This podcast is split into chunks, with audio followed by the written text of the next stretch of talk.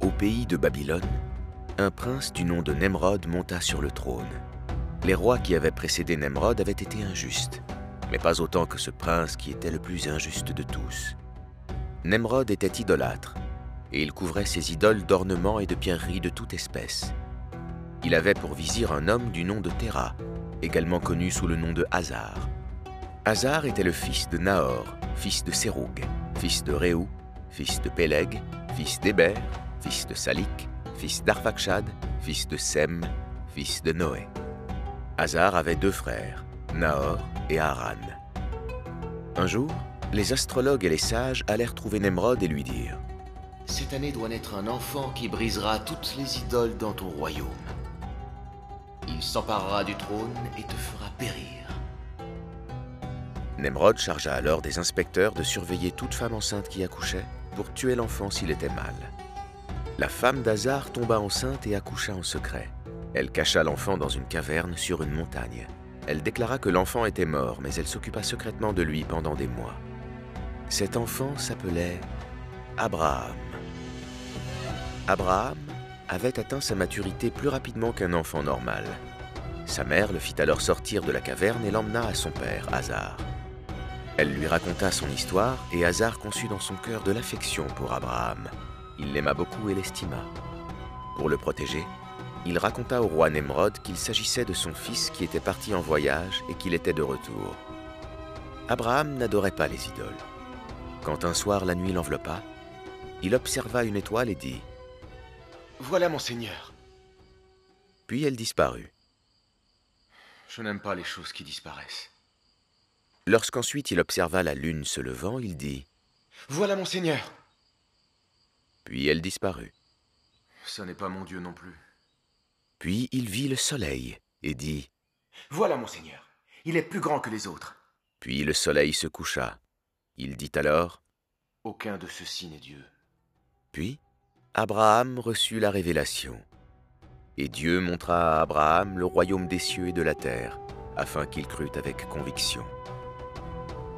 Abraham dit alors à son peuple Ô mon peuple, je désavoue tout ce que vous associez à Dieu.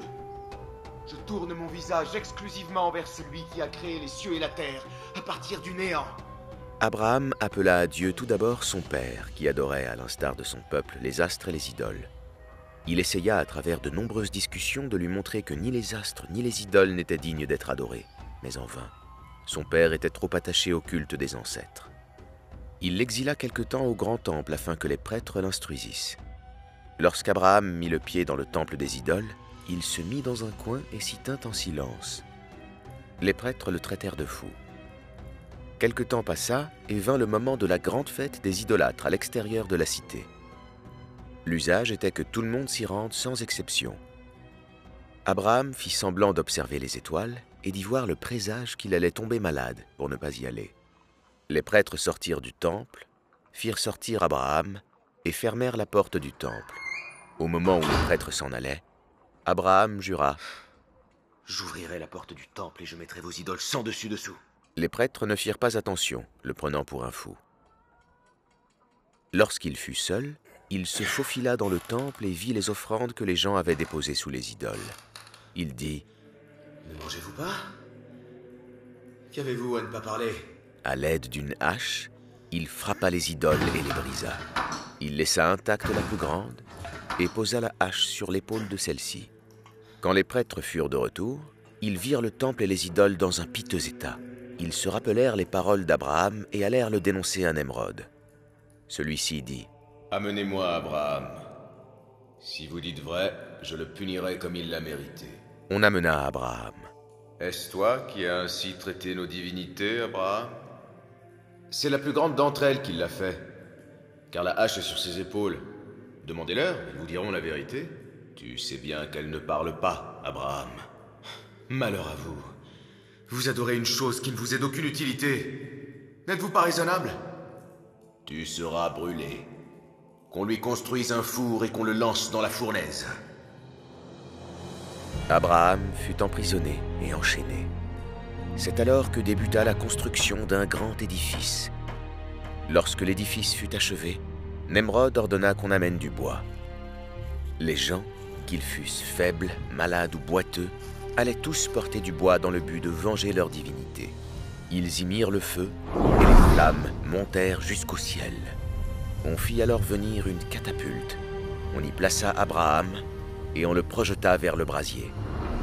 Dieu dit alors, Ô feu, sois pour Abraham une fraîcheur salutaire.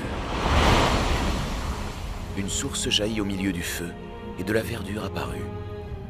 Abraham fut libéré de ses liens grâce aux flammes, et il put s'abreuver et se nourrir. Dieu lui avait rendu le moment agréable. Dieu permit à la mère d'Abraham de traverser le feu.